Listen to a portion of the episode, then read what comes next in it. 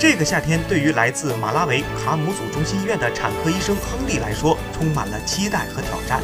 因为他实现了梦想。日前，亨利和其他四位来自马拉维的产科和儿科医生，正在西安交通大学第一附属医院接受为期两个月的培训。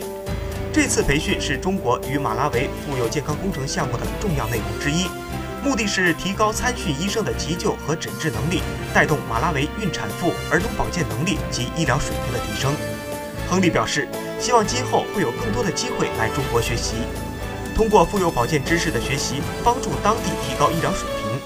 近十年来，中国通过派遣医疗队向马拉维医疗卫生行业从业人员提供赴华留学和短期培训机会等方式，帮助马拉维医疗卫生事业发展。